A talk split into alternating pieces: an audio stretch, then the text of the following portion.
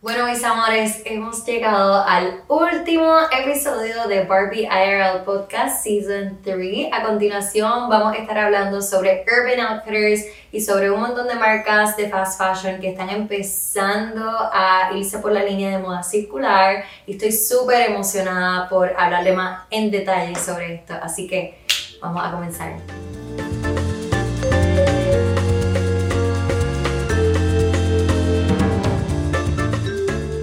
Hola mis amores, espero que estén súper bien. Hoy vamos a estar hablando sobre un tema muy interesante y es por qué los grandes retailers finalmente están tomando el mercado de segunda mano en serio. Yo creo que un momento interesante en el que estamos enfrentando ahora mismo la industria de la moda, estamos viendo cambios positivos y aunque hay mucha crítica detrás de ellos, yo creo que vale la pena aplaudir el esfuerzo porque yo pienso que ese es el futuro. Yo pienso que hacia allá es donde tienen las marcas grandes que ir. Así que vamos a comenzar hablando con una marca que muchos conocen que es Urban Outfitters. Eh, y como podemos ya ver, muchas marcas eh, como Urban Outfitters están moviéndose a un modelo de moda circular. En el sentido de que en episodios pasados he mencionado, por ejemplo, como Madewell tiene eh, los bins en sus tiendas donde tú puedes llevar ropa de cualquier marca para ellos reciclarla. Nike también tiene lo mismo. HM también tiene lo mismo. So, ahora estamos viendo que no solamente están. Tomando esos steps tontos, pero están creando nuevas plataformas, eh, nuevas marcas que se dedicarán a este tipo de servicio. Durante el mes de agosto, eh, Urban Outfitters lanzó lo que se llama Newly Thrift, que es un virtual market que venderá ropa de segunda mano. Es el sister brand el sister app del servicio de alquiler por suscripción que se llama Newly Rent, que se lanzó en el 2019. Eh, Newly Thrift es un nuevo app que permitirá que consumers puedan vender su ropa que no solamente tiene que ser de Urban Outfitters a diferentes personas.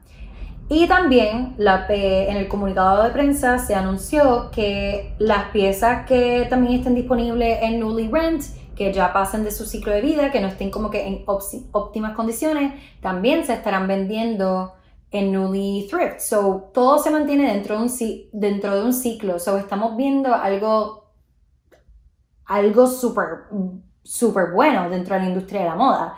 Eh, estamos viendo cómo Urban Outfitters está empezando a responsabilizarse un poquito más por el fin de esa pieza. So, que ahora mismo Urban Outfitters una, pieza, una plataforma que solamente vende ropa.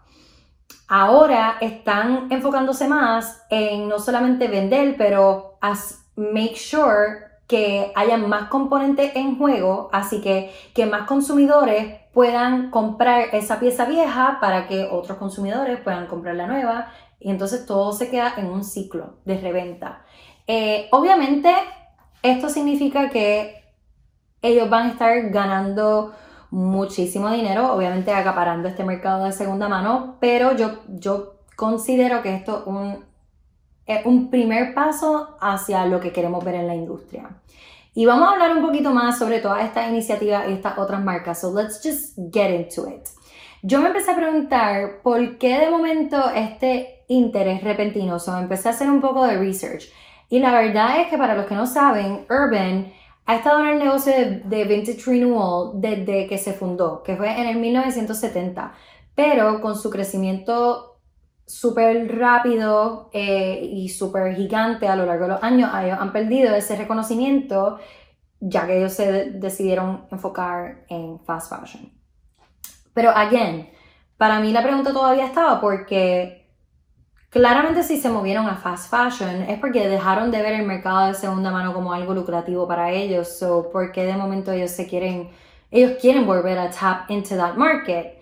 Eh, y entonces me hice esa pregunta porque leí algo bastante interesante, que fue que el director ejecutivo y presidente de Nudie Thrift dijo que con el lanzamiento de Nudie Thrift, la compañía capitalizará en el comportamiento cambiante de los clientes y ganará participación en el mercado de reventa, o sea, de segunda mano, eh, que está en rápida expansión. Two things to note here, which is very, very interesting, es que gracias a Dios se están dando cuenta que el consumer está cambiando. El consumer quiere ser más consciente. Gen, Gen Z prioritizes personal style. Ya no es solo tendencia. Ellos quieren tener su estilo propio. Ellos creen en el individualismo. Ellos quieren comprar de segunda mano porque saben el impacto ambiental que eso tiene. Y también ellos dijeron en la rápida expansión que tiene este mercado. So me puse a hacer un montón de research y encontré que el mercado de segunda mano ahora mismo en Estados Unidos vale 27 mil millones y según el informe de BOF Insights podría alcanzar hasta 67 mil millones para el 2025. O sea que como pueden ver es un mercado que está creciendo con mucha rapidez ya que las generaciones eh, más jóvenes son mucho más conscientes y optan por moda circular y, ropa de segunda mano.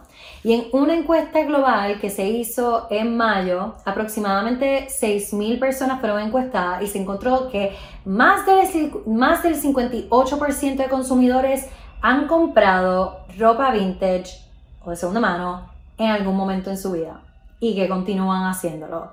So, como ya hemos visto poco a poco, este comportamiento no solamente ha impulsado una tendencia, ya ahora mismo no es como si, sí lo es, secondhand fashion is becoming trendy, pero más bien está pasando de ser una tendencia a un conocimiento, a un renacimiento, yo diría que a una nueva cultura, como que la gente es becoming more aware de lo fácil, de lo accesible, de lo positivo, del impacto, de todos los beneficios que tiene comprar ropa de segunda mano. Y a medida de que la venta de segunda mano gana popularidad, veremos que más marcas en el 2021 van a seguir lanzando iniciativas como esta. Y podemos ah, mencionar unas cuantas, como por ejemplo, eh, ya habíamos mencionado que Madewell tiene sus bins en las tiendas, pero también anunciaron en julio que ellos van a seguir eh, expandiendo su, y ampliando su relación y su asociación con ThreadUp y ellos van a estar creando este programa que se llama Madewell Forever, que, que permite a los consumidores intercambiar sus jeans por crédito en la tienda. So everything is just like becoming a cycle y eso está brutal. Ahora los consumidores que vean que sus jeans ya están either muy distressed o están muy agotados o ya no les sirven, pueden llevarlo a Madewell para un crédito a la tienda y Madewell utiliza esos mismos jeans para crear más ropa, o sea que ellos reciclan la tela, crean más productos y todo se mantiene en un supply chain que es un, un ciclo en vez de que sea lineal, que tenga un comienzo y un final, que eso de verdad lo aplaudo muchísimo. En marzo, para mencionar otras marcas, verla rápidamente, K-Ring adquirió una, una, participación de 5% en Vestiaire Collective, que es una plataforma de mercado de, segunda mano, pero de lujo. Y, hasta y hace pocas semanas, los grandes almacenes británicos Harvey Nichols dijeron que lanzarán también un servicio de reventa para sus clientes que es con la misma compañía que maneja todo lo de HM. Nada, como que just to name a few. Así que básicamente lo que estamos empezando a ver es cambios pequeños en la industria, pero que van a crear un súper gran impacto, mi gente, y les voy a explicar por qué. Esto va a hacer que más marcas grandes, sabrá Dios y Sara, Bershka, ¿verdad? todo lo que es Inditex en algún momento vean todos los beneficios de ropa de, del mercado de segunda mano y empiecen a inclinarse hacia allá. Este, también lo veo como una oportunidad para todas estas marcas empezar a ser sostenibles. No sé si lo he mencionado ya, pero siempre lo digo, que obviamente estas marcas no van a dejar de ser quienes son de la noche a la mañana, pero estas son súper buenas iniciativas para ellos empezar a adaptarse, adaptarse y a ser un poco más responsable, un poco más consciente, un poco más sostenible al final del día. O no al final del día, pero para finales del 2030, que esas son las metas que se le ha puesto el gobierno británico a la mayoría de estas marcas. Eh, ellos tienen todas unas metas que tienen que cumplir para ser más sustainable. Y quiero hablar un poquito sobre HM, porque HM hablé un poco de ellos en mi TikTok, porque hice un montón de research acerca de ellos. Em, y a mí me gusta mucho lo que están haciendo, sinceramente. Ellos tienen como meta para el 2030 eh, no solamente usar materiales orgánicos para sus piezas, eh, ellos también tienen el programa de reciclaje, ellos también tienen fundaciones eh, que promueven innovaciones dentro de, por ejemplo, la agricultura, para crear diferentes fibras nuevas que sean biodegradables, para ellos están funding también iniciativas tecnológicas nada, como que ellos están haciendo un montón de cosas que en realidad puedes encontrar toda esa información en su website. Ellos sí son súper transparentes. Obviamente tienen mucho que mejorar. No es mi tienda favorita. Yo no compro en HM realmente. Es más bien porque no son muy transparentes con cómo tratan a sus eh, fabricantes. Yo sé que eso, eso está bastante fuera de su control, pero pienso que ellos pueden hacer mucho mejor en esas áreas. Eh, pero sí están haciendo un montón de cosas y también quiero mencionar otras de las cosas que están haciendo, que van a empezar a sacar.